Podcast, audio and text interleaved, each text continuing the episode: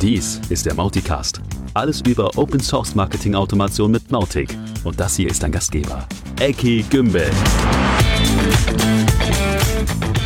Ja, Servus, Grüezi und Hallo. Ähm, servus Thomas, Grüezi da draußen, hallo liebe Leute. Servus Eckert.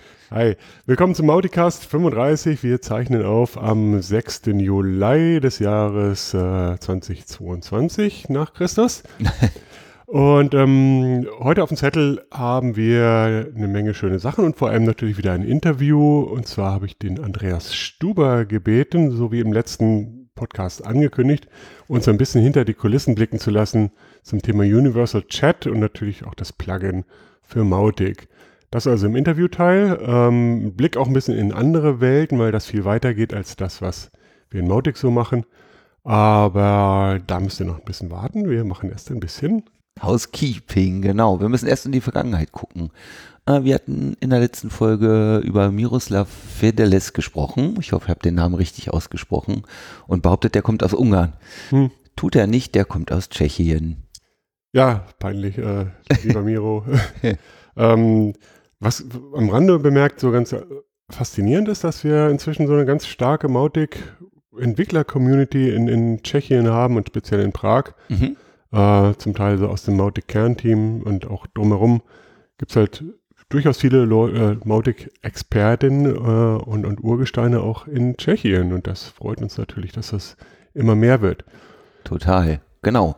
Dann schauen wir mal auf Mautic. Es gibt eine neue Mautic-Version, die Version 4.4 die, und deswegen ist es ein Major Release, unterstützt jetzt das erste Mal PHP 8 ja, ist nicht ganz ein Major Release. Äh, ja, also. Minor Release nennen, nennen wir das. Nicht Bugfix. Genau, vorgesehen war eigentlich ein, ein Bugfix Release, also 4.3.1 wäre dran gewesen. Mhm. Jetzt sind wir out of cycle die 4.4, weil halt so ein großes Ding ist, was eigentlich schon früher, also in einer früheren Mautic-Version geplant gewesen wäre, nämlich die Unterstützung für PHP 8. Big Deal, also zumindest für die Entwickler. Für mhm. uns Anwender ist das eher so langweilig. Außer natürlich die Gefahr, dass es neue Bugs einschleusen könnte. Was ja leider auch passiert ist. Ja, zunächst mal sind wichtige Bugfixes enthalten im, mhm. in der 4.4. Wir haben ja letztes, in der letzten Folge über das Custom Objects Plugin gesprochen und so auch ein bisschen gejubelt, dass das doch so nützlich ist. Das ist weiterhin so, wenn nicht sogar noch mehr. Also echt richtig coole Sache. Ähm, und mit der 4.3 wurden ja die nötigen Voraussetzungen dafür erstmals geschaffen. Die waren noch nicht ganz da und das ist jetzt in 4.4 äh, hoffentlich komplettiert. Das heißt, es gab manche Fälle, wo es gut funktioniert hat und manche Fälle, wo es sich nicht installieren ließ. Mhm. Jetzt mit 4.4 sollte es glatt gehen. Leider äh, gibt es zumindest einen Bug, äh, in dem ich im gleichen Kontext darüber gestolpert bin, der mit der 4.4 sich eingeschlichen hat. Konkret ähm, beim Anlegen von Custom Fields, ähm, also neuen Benutzereigenschaften, vom Typ Datum in diesem Fall hat er mir einfach die Fehlermeldung geworfen, darf nicht leer sein. Ja. Ich so, wie leer? Da ist nichts leer. und genau das gleiche Problem haben andere Leute auch in der Welt. Also da, da gibt es auch ein Workaround und ähm, sicherlich in der 441 wird das auch gefixt sein, aber im Moment muss man halt wissen, nicht verzweifeln, Workaround nutzen oder noch auf der 4.3 bleiben. Genau. Gut. So, davon ab, ähm, haben wir ein, ein bisschen Knowledge-Sachen für euch zusammengestellt und ähm, ein, ein großes Thema, was immer wieder da ist, ist natürlich E-Mail und zwar konkret jetzt hier die Zustellbarkeit von E-Mail, also die möglichst gute Quote, dass die E-Mail, die ich verschicke, auch dem Benutzer dann präsentiert wird und der idealerweise noch draufklickt. Mhm. Äh, was spricht dem zugegen? Ähm, technische Probleme, technische Unsauberkeiten, die zu Spam-Verdacht führen oder halt auch Content äh, der von Spamfiltern als ungünstig angesehen wird aufgrund von irgendwas, Keyword oder Linkdichte oder was weiß ich. Mhm.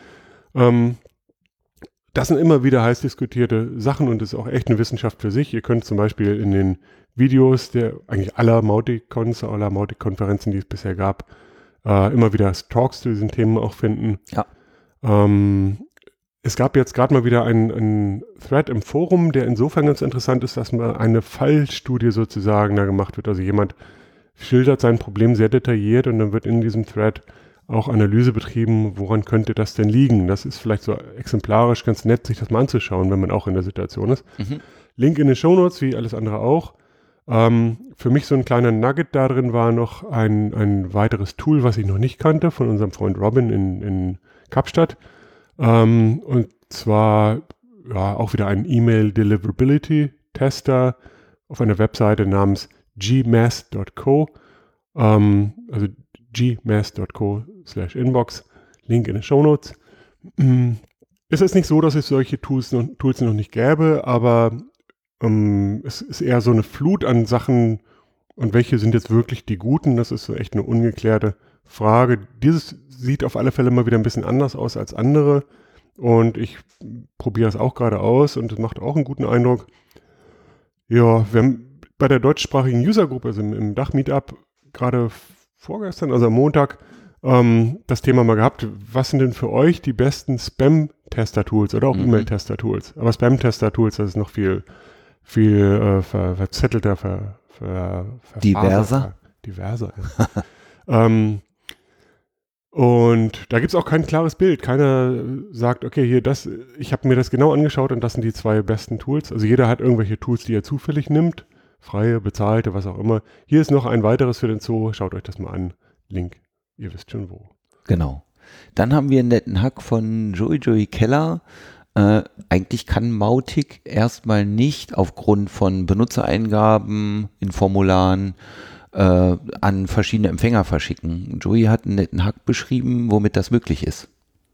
Ja, ähm, also es gibt ja inzwischen Abhängigkeiten in Formularen, womit man schon auch Dinge bauen kann, die vielleicht in die Richtung gehen, aber ähm, Joey ist tatsächlich also ein Fuchs und hat, äh, also ich würde schon fast als, als schmutzigen Hack bezeichnen, was er da gebaut hat, aber dieser Anwendungsfall, der Benutzer muss erstmal auswählen, hier geht es um eine Supportanfrage oder um eine Kaufanfrage und das je nachdem geht es dann an den richtigen Empfänger oder es geht um Produkt A oder Pro Produkt B und dann geht es an die richtige Abteilung. Mhm. Ähm, das über, auf einem relativ simplen Weg ähm, abzubilden. Ja, schaut euch das an, wer, wer das Problem einfach mal direkt hardcore lösen möchte, der hat hier einen Weg beschrieben. Genau. Dann hattet ihr, hat sie ja gerade schon gesagt oder angedeutet, Montag äh, Mautic User Group Meetup. Genau, heißt ja Mautic Monday, also mhm. jeder erste Montag im Monat ist Mautic Monday und wer da auch mal reinschnuppern möchte, der kann sich zum Beispiel auf äh, mauticamp.de einen Reminder setzen lassen, also die offizielle deutschsprachige User Group. Da haben wir meistens ein, ein Hauptthema oder Vortrag oder sowas in der Art und dann viele Sachen drumherum. Schwerpunktthema äh, diesmal war halt E-Mail und zwar mit dem, mit dem konkreten, mit der konkreten Präsentation zum Thema fortgeschrittene Benutzung vom, vom Grapes.js E-Mail-Bilder.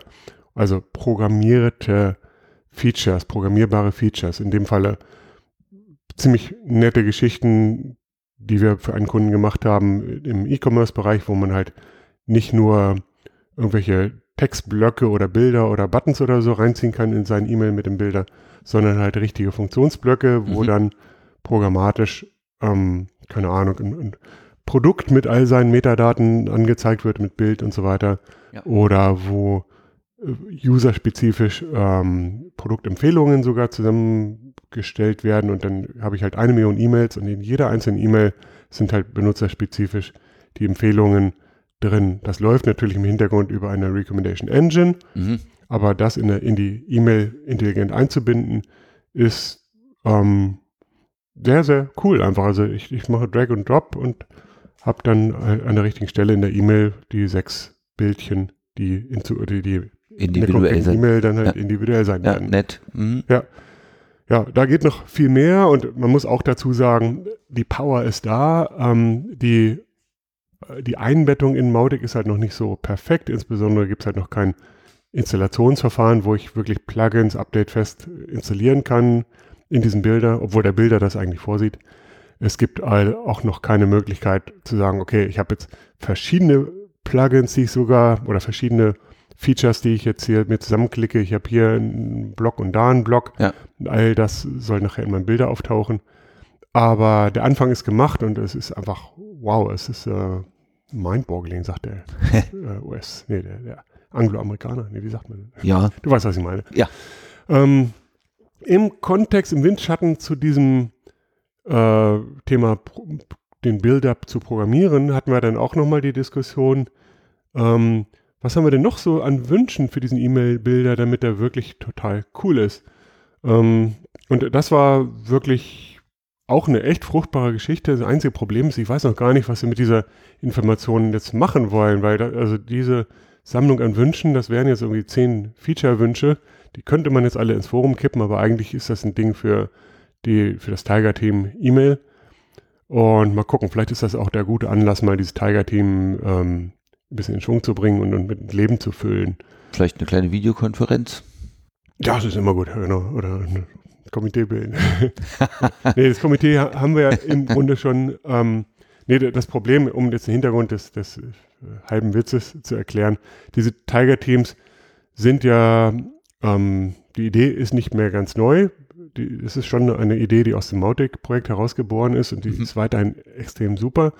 Aber wir haben halt so viele Baustellen mit Initiativen und, und ähm, Core-Team und, und, äh, und, und äh, Open-Source-Teams und so weiter, äh, dass die Tiger-Teams selbst noch nicht wirklich am Fliegen sind. Manche mhm. haben Namen dran kleben, manche nicht.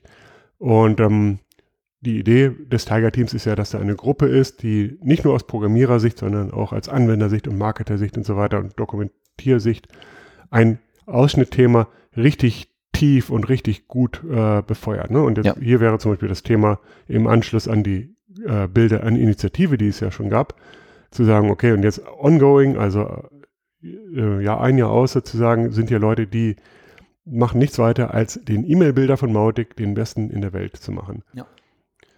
Gut, egal. Auf geht's mit der Liste. Ähm, ich ratter das mal durch, weil ich will jetzt eigentlich gar nicht so in die Tiefe gehen hier, aber offensichtlich fehlt immer noch dieses Thema Platzhalter also es gibt die Platzhalter, man kann geschweifte Klammer Contact Field gleich Name oder so mhm. schrei schreiben. Früher gab es ein schönes Dropdown dafür. Das ja. muss dringend wieder da sein. Mhm. Ne? Also ich weiß, woanders ist das auch nur so mit, mit ja, Klammer auf. kryptischen Sachen, genau, aber ähm, nee, nee, nee, das muss benutzerfreundlicher gehen. So.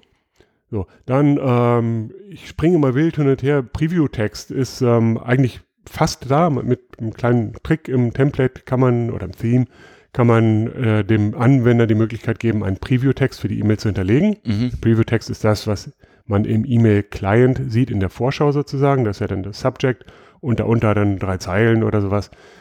Das muss nicht der Anfang der E-Mail sein, ne, sondern das kann man halt dann bewusst belegen, um da halt ja. einfach nur ein bisschen höhere Klickrate zu erzielen. Mhm.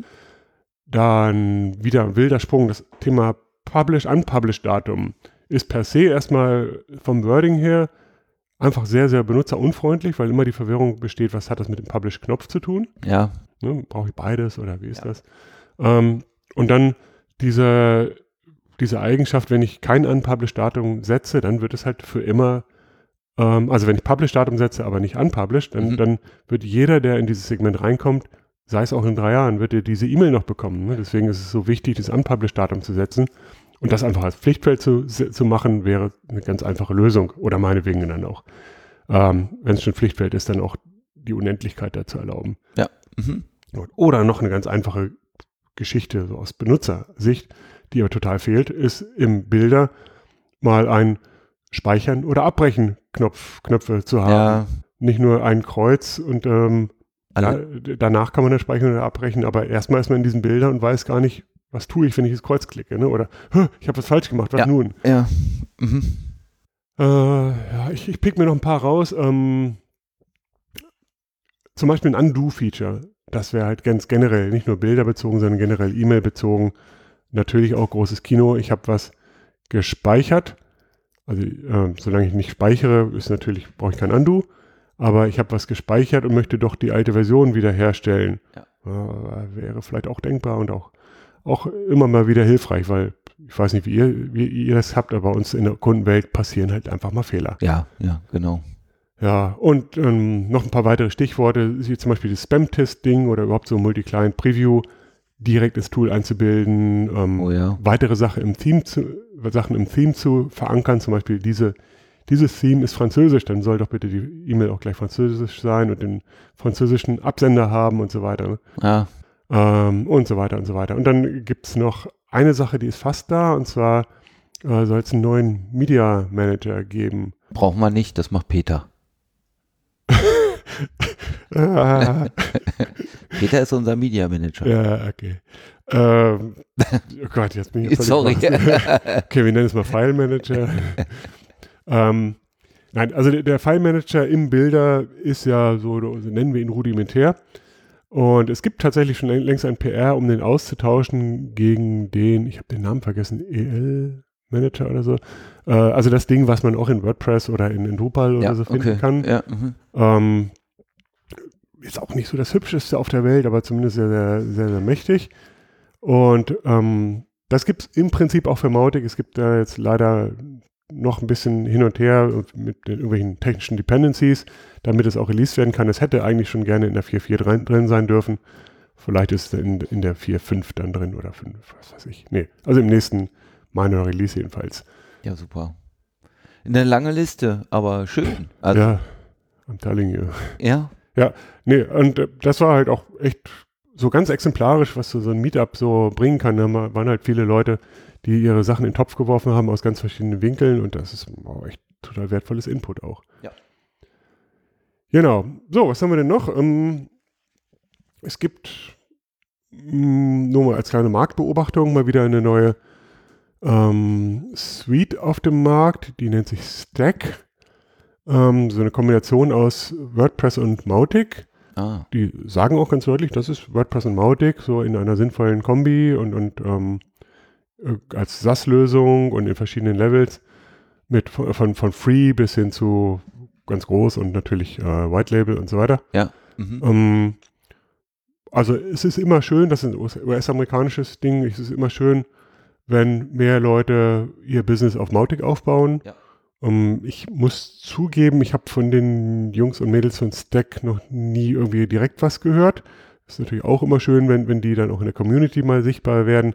Ich bin mir sicher, früher oder später wird das passieren, aber ganz generell immer gutes Signal, dass mehr und mehr rund um Mautic passiert. Mhm. Genau. Dann ganz, ganz anderes Thema. Es gibt eine neue Version von der Developer-Dokumentation. Die ist, äh, ja, ich sag mal, Work in Progress. Gibt es auch eine neue URL, die sehr lang ist, die ich nicht vorlese. Die gibt es in den Shownotes. Und die soll dann tatsächlich developer.mautic.org ersetzen. Genau, also die neue URL ist halt diese mm, in the making, also ähm, die, die, die URL, wo dran gearbeitet wird. Ähm, sie ist schon dicht an der bisherigen, sie ergänzt das lediglich um, um Dinge, die bisher nicht gut waren oder fehlten und ist optisch auch nochmal deutlich hübscher und macht einfach Spaß zu, Spaß zu benutzen und für meine Begriffe, ich schaue schon gar nicht mehr in die alte developer.mautic.org rein, aber das weiß natürlich kaum jemand, also von daher heißer Geheimtipp, äh, die neue Developer-Doku ruhig mit auf dem Radar haben. Ähm, Thomas tippert das gerne in die Shownotes. Ja, natürlich. Ja. Äh, wo wir gerade schon über Dokumentation sprechen. Ähm, Mautic hatten wir beim letzten Mal in der Folge, glaube ich, erzählt, ist ja angenommen für Google Summer of Docs. Und Favor bittet jetzt darum, im Forum ein bisschen Ideen und Vorschläge, Request for Ideas haben wir es hier genannt, zu sammeln, wie die End-User-Dokumentation strukturiert werden könnte in Genau. Vorbereitung. Genau. Favor ist ja Teamleiterin vom Education-Team, Mhm. äh, zuständig auf, für Dokumentation und für die Betreuung die, für Google Summer of Docs und die sollte natürlich maximalen Input aus der Community kriegen und, und maximale Unterstützung. Genau, so, jetzt aber das angekündigte Interview. Ähm, es ist ein bisschen länger, weil es halt auch ein, ein komplexes Thema ist. Äh, Andreas hat, hat da in verschiedenen Winkeln tiefe Einblicke gegeben.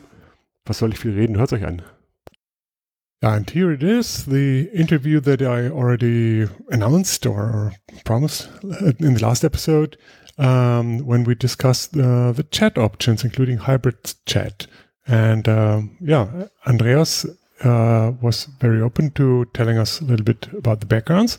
And here we go. Welcome, Andreas Stuber. Welcome to the show. Hello, Eckhart. Thank you very much for having us. Yeah, yeah, my pleasure. And um, again, thanks for your time. Um, before we get going, give us a little background. Tell us a little bit about yourself. I know that you are located in Switzerland. That probably means something with mountains, but uh, tell us more about that. Yeah, so uh, as you mentioned, uh, as a Swiss uh, living in Bern, it's kind of uh, obvious. Uh, mountaineering is one of my great uh, passions. I'm very often climbing and ski mountaineering stuff like that. And as a compensation, I often go uh, dancing Argentine tango with my wife. Uh, we have two kids, and uh, my wife is originally or uh, partially from uh, Ghana, which also is one of the reasons why I became professionally active in Africa and uh, South Asia. And so, as a result of that, I've uh, done contact centers and customer care solutions for the last 25 years, especially in Africa and South Asia. So that's where, where I come from. Okay. Did you ever try tango on the top of a mountain? No. Uh, not yet in a, in a, on a mountain, but uh, on in many places in Africa. It's actually funny. You go to Tunis uh, and you can go to Morocco or in Egypt, and uh, there are always very small, closed communities, uh, hidden cellars or something like that. So for me, that's a, oh, a way to get in uh, contact with people that share a common passion, and, and so for me, that's always a, a, nice way to get in touch with the local culture. So incredible! Well, wow, with, with something from Argentina. So. Yes, of course. Yeah.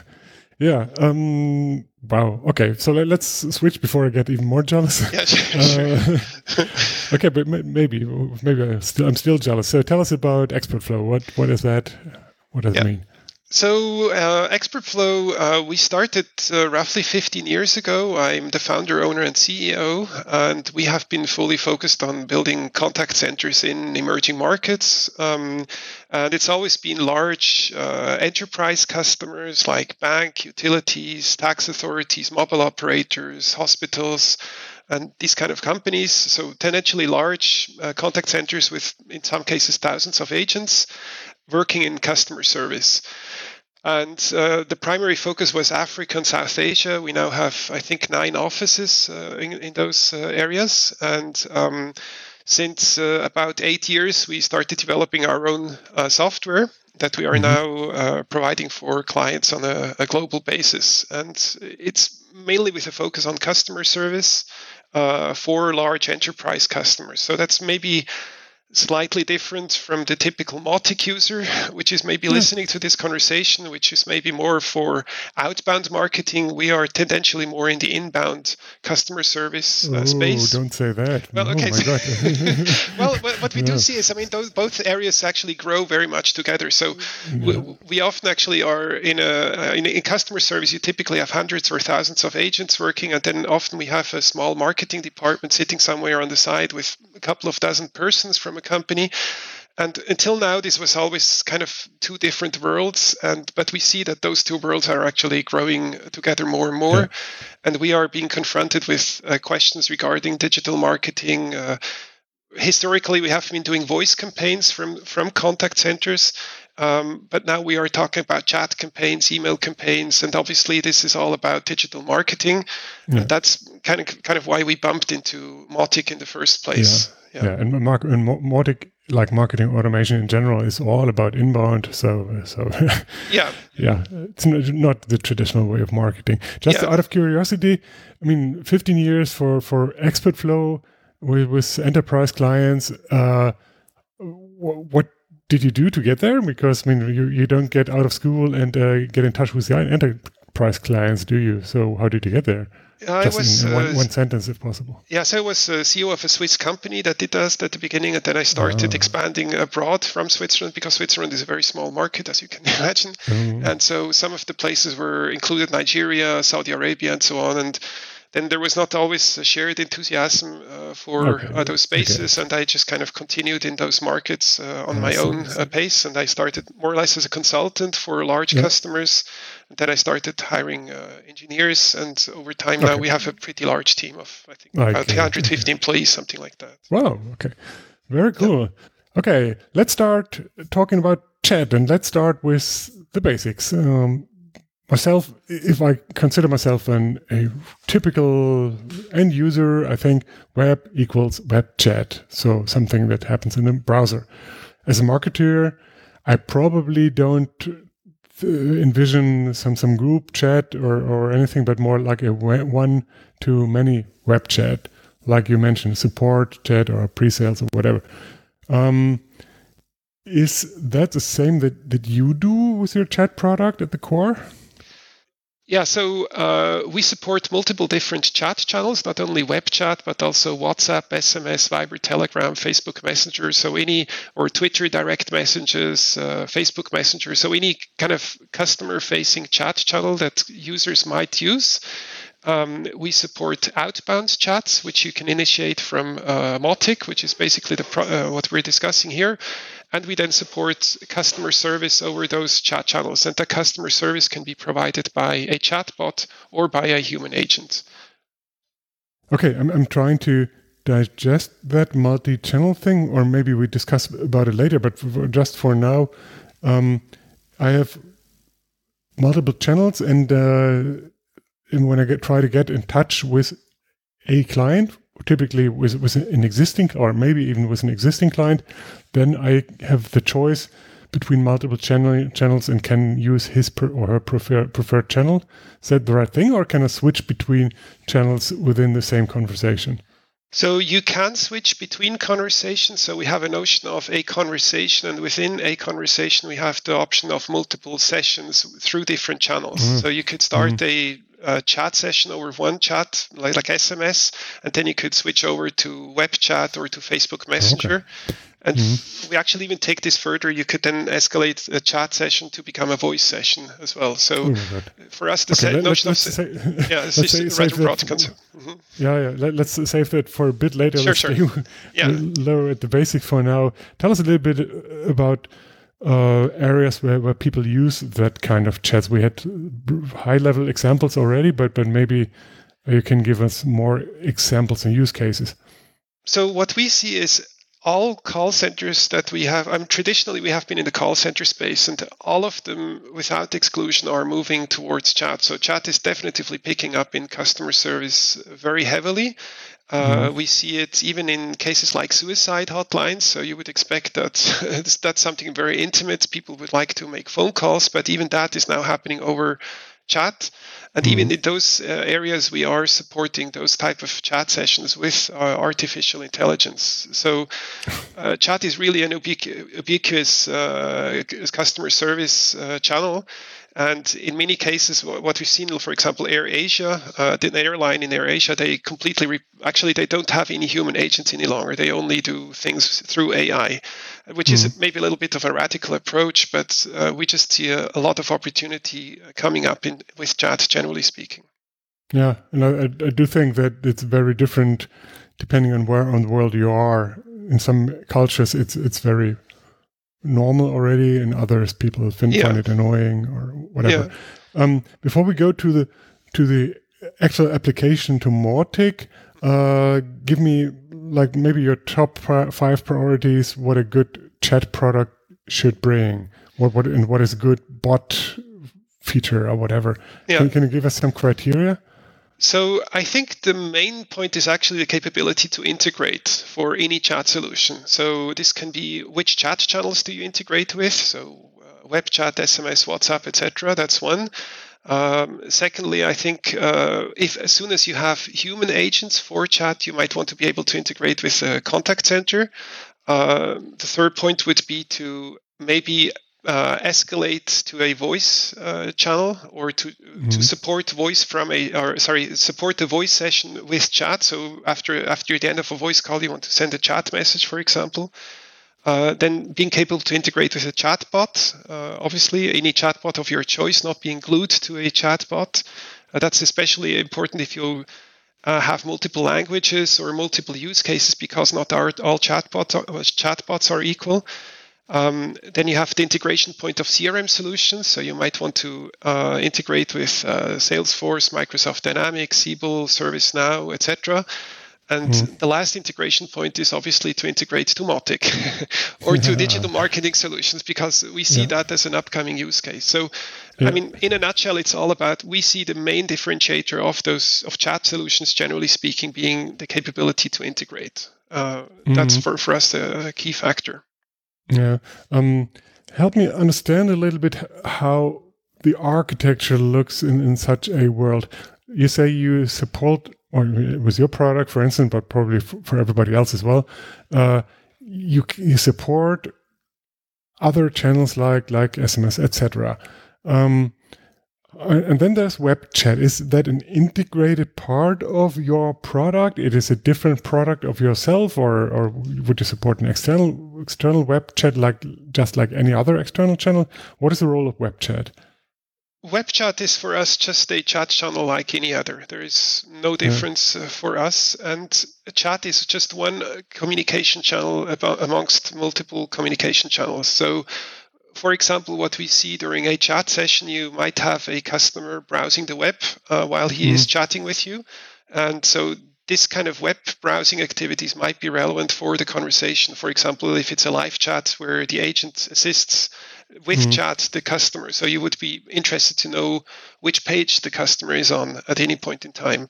Mm. Um, so I think chat will also just become one of one uh, channel uh, of a whole channel mix in in future customer interactions. Mm. So so in in in general, the the the the entire system is all the logic and um, the escalation and, and themes and what do I know, and then the actual user interface. Uh, the, the JavaScript snippet that you plug into your website is something that you bring, but that is really nothing but an interface that's really exchangeable. Is that about right? Yes, correct. Yeah. So mm. we, we hmm. just provide a, and we do that in the form of a, uh, a, a, Google tag. Uh, because very often at the beginning of a chat session, we want to capture initial information about the customer, which is often available somewhere on the website. Uh, so instead of us providing a user interface for that information, we typically capture it from the website or mm-hmm. from Mautic, for example. Mautic has a lot of information about customers, typically, as you can think.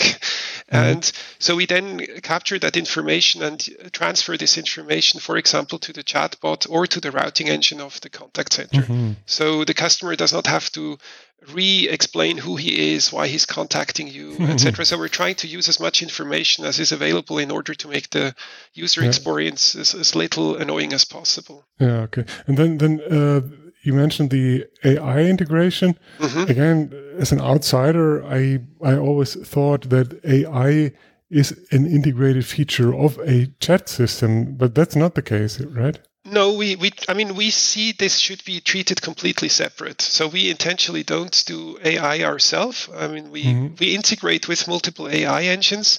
Um, but uh, so with with all the large ones like uh, Google Dialogflow, uh, IBM Watson, uh, Amazon Lex, uh, etc. I mean, there's a whole panel. Uh, Rasa in Germany, which is a superb open source platform. So we integrate with all of those, mm-hmm. and then also for speech recognition engines. So we integrate with all those AI engines. But uh, I think it's as a customer, I would want to be independent of the AI vendor, and I would primarily make sure that I own the data because the the, the gold yeah. currency in the in the world of artificial intelligence is, in my opinion, not the the method or the algorithm that mm. you're mm-hmm. using, but it's your data. So tagged data yeah. is actually the gold value, the sterling value yeah. in, in, in, the world of artificial intelligence. So you yeah. want to make sure you own the interaction history, you own the transactions, you own the uh, the chat messages that have been exchanged. Because if you have that data, you can use that data to migrate to any AI engine you okay. want. So, oh, okay. I mean, in my opinion, the, the AI engines are a little bit uh, over uh, emphasized in terms of importance. For, for me, that's just a, a tool that mm-hmm. you then use or a process that you use, kind of. Yeah, yeah, true. Okay. Um, can you talk about the license fees for mm-hmm. hybrid chat? So we start at uh, it's a pay-per-use uh, license model. We start at fourteen dollars per uh, agent per month, up to a certain number of transactions. Uh, if it's fully automated, uh, that's list price. We, we then add a, a, certain fee for chat channels and chatbot integrations. Mm. but that's where we where we basically start with in terms of licensing. Okay. Yeah. Nice. Um, Okay, coming to the Mautic side of things, finally, uh, what what elements would a perfect integration cover in your mind? It doesn't mean to describe your integration, but a perfect one. What would you dream of? So, I think what would be a good thing to think about is. Um, I mean, at the end, we all want to, or many want to kind of close a deal or, or, or get the customer to a certain uh, decision or, or, something like that. So, I, I, think a good thought process is where do you think might uh, an interactive chat or, or a chat message that goes out where can those uh, can this capability increase your chances to close a, a deal? So that that's the, main thought right? And mm-hmm. i would not only think about this through marketing terms in terms i'm sending out one message but it might also be something kind of interactive. And with that you can get the customers used to interacting to you via chat. And chat is very well uh, um, as a, a, very well suited tool, tool for automated customer service.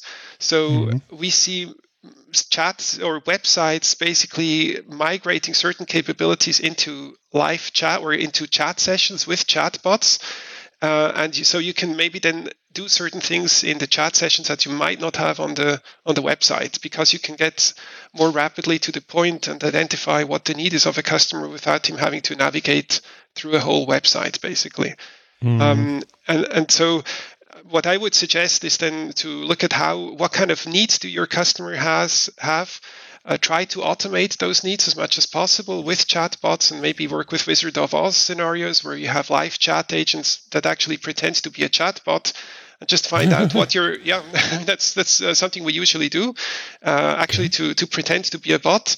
And, and then uh, this basically tells us what the customers are looking for. We try to automate that um, and then you can still think, okay, do I still need agents or do I need only need agents for extreme scenarios or for high value customers? And then you offer a live agent for customers where you said, well, okay, these have 1,000 points in Mautic, for example. And before 1,000 points, I simply don't provide live agents. I just provide chatbots, for example. Uh, okay. Um, I, I'm trying trying hard to for, form a picture in my mind.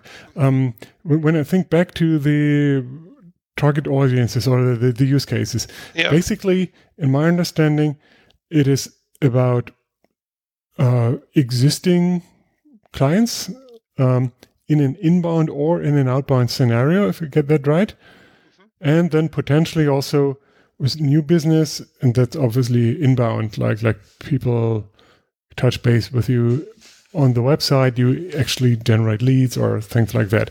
So one one sort of integration would be um, lead or contact data goes from the web chat to Mautic. Mm-hmm. The other would be um, Mautic gives uh, information to the web web chat, mm-hmm. or not the web chat, but the chat system and then maybe even with existing clients, um, certain types of data goes back into Mautic because it's relevant relevant for Mautic's decisions. Yes. So that would be three layers of integration, mm-hmm. or two and a half, or something. Am I missing something there, or is it?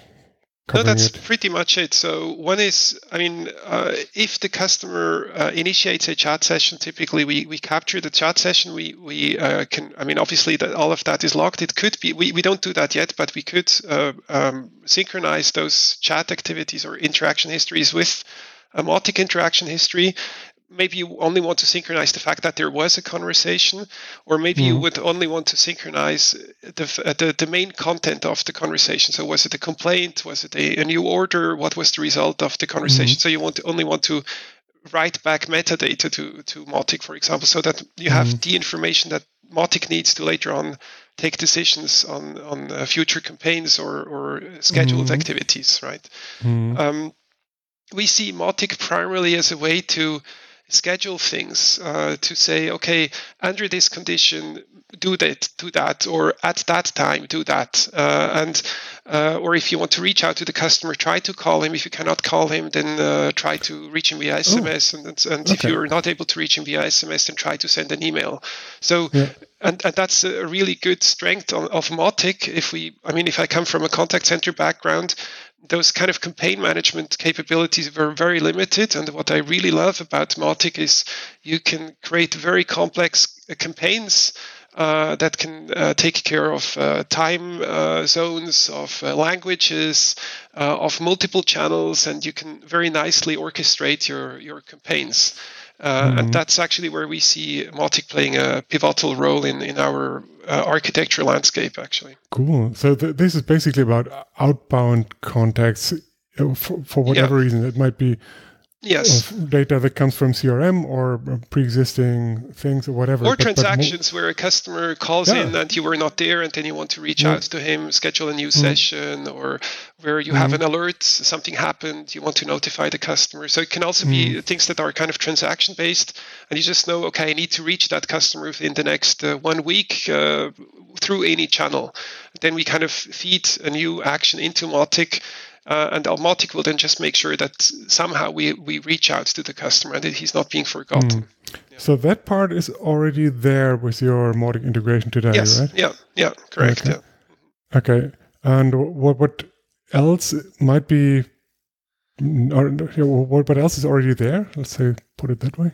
So the other part that is there is the uh, inbound uh, part where uh, where you receive chat sessions from through any channel, and mm right now, uh, and you can could then say, okay, if I have a chat session, I will update Mautic. And the easiest way would be initially just to do that uh, via Google Tag Manager. That's what we currently do.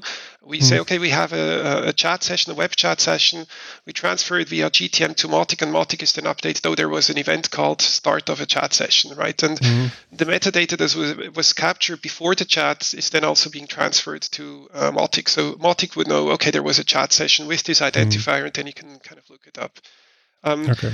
And you can basically enrich this information uh, across potentially any chat channel. So you're not limited only to the website, uh, but this could be across all um, domains that you have. So this could include Facebook Messenger, for example, if you have a Facebook page, or if you have a yeah. Instagram page, or uh, whatever oh. kind of social, or Twitter direct messages. Those things could also yeah. be captured. Yeah, would would be cool to have a really comprehensive demo of that or mm-hmm. demo video or something. Uh, I assume this is all a SaaS solution, right? Uh, do you so, provide on-premise? So currently, we the main deployments were on-prem solutions. So we're working okay. with uh, Docker containers uh, that we mm-hmm. deploy as microservices. We're using um, uh, what is called uh, C3 uh, yeah. K3s, as so the small Kubernetes deployment. So it's a failover as a, a redundant deployment mm. uh, from that perspective. Currently, that's the case, and but we are uh, about to offer a cloud service as well, uh, mm. where we host the chat uh, framework, and, and you just basically can consume it as a uh, uh, pay-per-use yeah. service, which yeah, is more suited for smaller customers. Yeah, well, it's just both ends, right? Uh, yeah. For for larger, uh, for alone for for GDPR reasons, uh, if nothing else, it's already attractive to host on premise. Exactly. Yeah. Yeah. yeah. That's yeah, a thorny issue, and correct? so, so yeah, there, there also is no live demo, or, or is there, uh, or, or, or, a trial or something? Uh, yes, so we have a uh, uh, um, on our website. We we we have a, a, plugin that you can install, uh, so we mm-hmm. can uh, provide that. Uh, we could do a, a demo on for SMS. That's something that we have ready, and we're going to soon record videos uh, to demonstrate that. But you will see screenshots, or you can actually already now see screenshots as to how to install uh, the plugin uh, into Mautic. Um, yeah. And we, yeah, so that, that's so something that we, more more about the, the, to understanding the actual scenarios and the capabilities and so on. Not not the nitty gritty of, of installation, uh-huh. but really what is the value of the thing. Yeah. Right. Yeah so it's essentially, I mean, to to some extent, it's very similar to the uh, Twilio chat engine that many of you might use um, mm. or already be familiar with. Uh, the difference being that uh, you can add other chat channels, and mm. that it's you can then integrate with uh, AI engines and with uh, live agents and with contact centers. Mm. So it goes okay. a little bit further in those uh, scenarios. But from a conceptual point of view, it's it's actually very similar in nature to that. Okay, Got it. So, how, how did you find about all this? Uh, so, in, in, about Mautic in the first, first place, why, why, did you choose to use it? Um, first it was just painful for us to we did this campaign management all on our own initially for voice campaigns and then customer said well i want to be able to send uh, sms as well as part of a campaign if i cannot reach the customer. And then some said well i want to send an email. And then some said well if the customer does this and that on the website uh, i want to send an email. Then we said well this becomes really complicated and every customer had new requirements. And then we started thinking about workflows and stuff And uh, at some point, we then bumped into the large uh, uh, digital marketing solutions like uh, uh, Adobe Marketing Cloud uh, and, and, and, similar solutions, and had a look at that and thought, well, this is really interesting, but we need something also for entry range clients and something that we can. Um, uh, get our hands much dirtier into that we understand that we can modify as it suits us because we see this not only as uh, digital marketing not only related to the website and only for chat, but generally all communication channels. And mm. that's where we then uh, had a look at Mautic, uh, and and we just saw the, the flexibility that Mautic gives us is, is, is really cool. And so that's why we, we jumped on it. Cool, very good. Yeah. So this is your first contribution to Mautic, really? This this plugin? Yes yeah, yeah. yeah. And so we, have done uh, a couple of customer projects now already. I mean, they're still kind of basic. I don't, I don't think we are uh, very skilled in Mautic. We would tendentially work with companies that are more proficient in the marketing space than we are because we we consider ourselves more, more from the customer service uh, range of things, mm-hmm. and, and to provide those channels. Uh, but uh, I mean, it's certainly our tool of choice, and we, we typically then work with companies that are uh, more proficient in the marketing space than we are. Yeah, well, that's that's fine. Um, technically, when when you started doing this plugin and, and implementing, or, or first conceptual work, but then implementation mm-hmm. of the plugin, is there anything that you would have, would have wished for to make things easier easier for you? Um, well, the, we just had for ourselves some learning uh, learning tooth uh, ages, right? So, which, which I, I, think it would it would be more uh, our failures uh, to not knowing certain things. So we were struggling with PHP and cron jobs and, and stuff like that. Um, but and then we are also looking forward to the new Mautic marketplace. Obviously, hey. mm. that that's something that we are really looking forward. So we're excited about that coming up. Um, yeah but but it's your own team who did who did the implementation here and uh, yes with a lot of strains yeah. I mean we, we did yeah. work with uh, consultants for this as well because we don't actually consider this a core area of ours. So yeah. we tangentially work with uh, consultants in that particular space and we yeah. just make sure we are capable to handle the communication aspect of it. Uh, perfect. and, yeah. Yeah very good. Okay and, and so eventually you are if i now get this right you, you have a number of clients or, a number of large super large clients and then some smaller clients. And going forward they will more or less automatically be Mautic users as well. That's cool Yeah, tendentially. I mean, it's our baseline uh, solution. It's not. I mean, we, for now we have only done small scale uh, distribution. Well, small scale. I mean, some are using it for uh, thousands of messages uh, and, campaigns and stuff like that. But it's still kind of small scales or limited yeah. deployments. But for us, it will certainly become the baseline for uh, digital marketing and the reference installation for digital marketing. Uh, Very so, cool. Yeah. yeah. Yeah, really good. Can can you tell us anything uh, or any other sneak peek into the future, like like uh, any news we can hope for in hybrid chat, yeah. integration, what else? Yeah, so uh, one project. I mean, we're working on a very large project in uh, in Africa where we basically will uh, need to be able to provide outbound uh, sessions through any channel. So we will be adding a voice as a channel as well.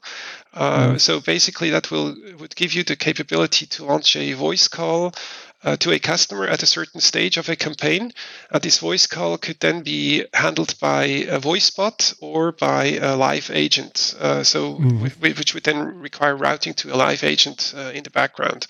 And again, voice bots and chat bots are using more or less the same technologies. So if you implement something for chat, it basically means you could actually use the same dialogue for voice as well. Uh, so we see there a natural transition from chat to voice uh, to live agents uh, eventually. Mm-hmm. So I think all three will actually come together, and the starting point of many of those outbound things will uh, will be uh, Mautic for for any company initiated conversation. Mm. And so that's Very, something that we will we, we hope to deploy in uh, the third or fourth quarter. So we will have pilots a little bit earlier, Mm. uh, but that's the main thing will be to add voice to that. Yeah, I mean, third quarter is only two weeks from now. Yep. Yeah, yeah, yeah. No, it, but Yeah. we are actually we're in the uh, Okay. we're actually releasing the internally the the version has already been released, and the the only thing is now to integrate it into Mautic as well. So it's more an ad- adapting it to Mautic Cool. question more than anything. Okay. Anyway, thank you so so so much. I mean, it's fascinating to have a little bit background into the the really high end uh, chat systems out there, or uh, whatever customer communication systems Thanks out for there. calling us high end. oh, yeah, I don't have a clue, you know. no, but it is way more that, that than than in in a typical website owner's Probably, yeah, pr- yeah. mind uh, happens when, it Yeah, comes yeah. to to chat, and then and it makes you understand the opportunities much better and also the challenges. And I, I love the combination between open source and and uh, proprietary technology, especially when it comes to the more sophisticated or more specialized parts. Mean, that's completely okay, and um, it's always like uh, something in it for both sides. Like like Mautic certainly uh, profits fr- from from you doing this and then introducing people into Mautic. We can also learn concepts and, and uh, maybe lear- learn transition concepts into other worlds, etc. And uh, certainly for you, I completely understand the the change that Mautic meant, the flexibility in terms of flexibility and uh, scope and so on. yeah. So yeah, very very cool. I'm looking forward to see more from from you guys in Switzerland and um, maybe a when when you have a demo video or something ready. Um, I, I'll I'll follow up and, and share that in the Mauticast. yeah, we'll for do now, that. Thank you very much for your time. Take care and uh, stay safe. Talk to you soon. Thank you very much, Eke. Have a very good day. Goodbye. Thanks. Bye bye.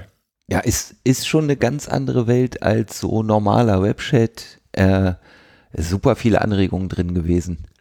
Ja, also es klickert natürlich so ein bisschen im, im Hinterkopf Mhm. immer so, ja, was, was sagt uns das für Mautic? Ne? Wie, wie, Mhm. wie wollen wir das verwenden? Wo, wo sind jetzt so konkrete Sachen, die man auch machen könnte?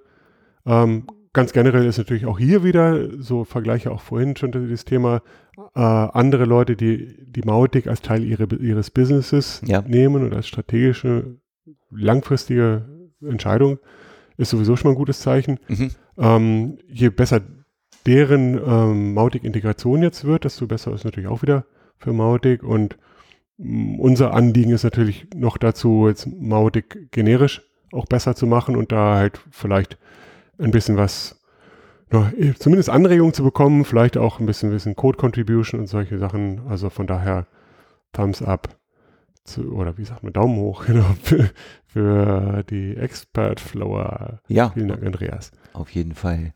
Und äh, es gab ja die Mautic-Konferenz Global. Eckert, wie war's denn? Ja, was soll ich denn jetzt sagen? Super natürlich. Nein, es war, war ähm, super, tatsächlich. Es Ja. war aber auch super intensiv und ich war hinterher auch echt so, so wie, wie leer. Ja, glaube Äh, ich. das ist jedes Mal so. Also Ja. Vor allem seit wir das jetzt über zwei Tage immer machen. Ähm, da ist zwei Tage Adrenalin-Level extrem hoch und, und ähm, dann am Ende dieser zwei Tage machen Ruth und ich ja dann immer so die, dieses Abschluss, die Abschluss-Keynote oder, oder Abbinder. Chit-Chat, Abbinder, ja. ähm, machen ein bisschen Rückblick und das war auch ganz lustig, weil hier unsere, unser Mautic-Team ne, dieses Video ein bisschen gesprengt hat. Die haben dann im Hintergrund mit ihren Cocktails reingesprungen, ein bisschen mitgefeiert. Wohlverdient. Ja, ähm, ja, aber zunächst mal, es waren mal wieder vier Tracks mit ganz viel Futter, also mehr als man technisch allein schon gucken kann. Deswegen, äh, die Videos müssten jetzt rauskommen. Große Empfehlung, schaut euch die Videos an. Es ist für jeden richtig, richtig intensiv Futter dabei, egal ob jetzt Technik-Nerd oder Marketer oder Stratege. Ich fand sehr gut, dass wir als Keynote tatsächlich eine nicht technische, nicht Mautos- Mautic-fokussierte ähm, Sprecherin hatten, die, die einfach wirklich die, die Marketingbrille aufgehabt und die Nutzenbrille. Ja. Äh, denn das ist ja eigentlich der Sinn des Ganzen ne? und Ja. alles andere ist Mittel zum Zweck. Ja, und wie gesagt, also auch für Integratoren ist das dabei, für Infrastrukturleute, für Programmierer, aber halt auch echt ganz viel für Marketer bis, bis hin zu DSGVO und den üblichen freundlichen Geschichten. Ja. Viel Futter. Und ähm, ja, die Beteiligung rund um die Welt war auch wieder sehr erfreulich. Das ist halt echt immer das Schöne, dass Mautic so als, als globales Phänomen eine, eine, andere Stellung, eine noch bessere Stellung hat als jedes andere Open Source Projekt, was ich kenne. Also Ja, ein, ein WordPress, ein was weiß ich, äh, MySQL oder so, ist ja eh nicht so richtig Open Source. Äh, aber die, die alle sind meistens eher so zentriert auf wenige Regionen Mhm. und wir haben zwar Europa und Nordamerika, aber wir haben halt auch Südafrika, Südafrika Südamerika, Brasilien, Japan, Japan, Asien, Indien, Mittleren Osten und so weiter. super. Ja. Ja. Ja, das ist schon cool. Und von daher, long story short, ähm, Mauticon Global ist, ist jedes Mal cool und sowas, diesmal auch wieder. Ja, und äh, nach der Mauticon ist vor der Mauticon, es gab noch eine Ankündigung, nämlich für äh, die Mauticon äh, Südamerika. Die wird in Brasilien sein im November. Genau, das ist auch am Ende dieser Mautic-Konferenz mit rausgepurzelt. Vielleicht nochmal zur Erklärung, die Mautic-Konferenz Global findet ja immer online statt und das wird auch so bleiben. Denn ich habe ja eben schon gesagt, Mautic ist so ein globales Phänomen und wenn wir das in irgendeinem Land, egal welchem, machen, dann hat man immer ganz viele Leute, die davon ausgeschlossen sind, weil sie sich den Flug nicht leisten können, weil sie kein Visum bekommen oder was auch immer. Ja. Ähm, und diese barrierefreie Online-Konferenz, die ist einfach unersetzlich und ähm, total cool und das wird so bleiben. Und jetzt auf der anderen Seite ist natürlich die Erkenntnis sofort da, so ja, aber es ist doch was ganz anderes, als sich in Person zu treffen und, Ja. und ähm, ähm, auch, was ich, Leute wirklich kennenzulernen und, und ähm, mal auch Pläne zu schmieden oder solche Sachen. Ja. Ähm, ja, also das war bei, bei der Mauticon Global schon besser, weil die, die neue Plattform halt bessere Austauschmöglichkeiten mit diesen Tischen und so geboten hat. Das war tatsächlich, ähm, hat sich deutlich besser angefühlt als bei den anderen, aber trotzdem ist es bei weitem nicht das Gleiche. Das ist einfach so. Ja, Und deswegen haben wir ja gesagt, wir wollen auch eine, eine In-Person-Mautic-Konferenz haben. Jetzt ist immer die große Frage, wo. Und unsere Strategie, haben wir, glaube ich, vor zwei Jahren mal so festgelegt, ist, dass wir jedes Jahr eine kontinentale Mautic-Konferenz machen. Also nicht global, sondern dass wir sagen, okay, jetzt in 2021 war zum Beispiel Mautic-Konferenz Europe. Ja. Ne, die war in Belgien, war cool. Aber 22 ist damit per Definition nicht in Europe, sondern irgendwo anders. Und ähm, es gab eine Call for, ich habe vergessen was, Location. Suggestion, Suggest Your Location. Ähm, Leute sollten also Konferenzlokationen vorschlagen und sagen, hey, lass uns das hier oder dort machen. Und wir haben tatsächlich Vorschläge von allen möglichen Kontinenten bekommen. Leider nicht Australien und auch nicht in der Antarktis, aber sonst von überall. Long story short, Brasilien ist es geworden, also Südamerika, Sao Paulo ganz konkret. Im November hast du ja auch schon gesagt, Details folgen. Das Ganze wird natürlich primär auf äh, Portugiesisch und Spanisch stattfinden, aber es wird eine Simultanübersetzung geben, auch nach Englisch, zumindest von, von der Mainstage. ziemlich cool. Und ähm, die Flüge sind gar nicht so teuer, wie man denkt. Natürlich CO2-Kompensation nicht vergessen, bitte. Mhm. Ähm, von daher, es ist zwar die South America-Konferenz, aber Gäste von woanders sind auch willkommen. Cool. So, ja, ich freue mich drauf. Mhm. Ich freue mich wie immer auch auf Feedback zu dieser Multicast-Folge, auf Vorschläge, Wünsche, Feedback, Bitten, Mecker und was auch immer. Wir freuen uns von euch zu hören. Bis zum nächsten Mal. Tschüss. Tschüss. Bye bye.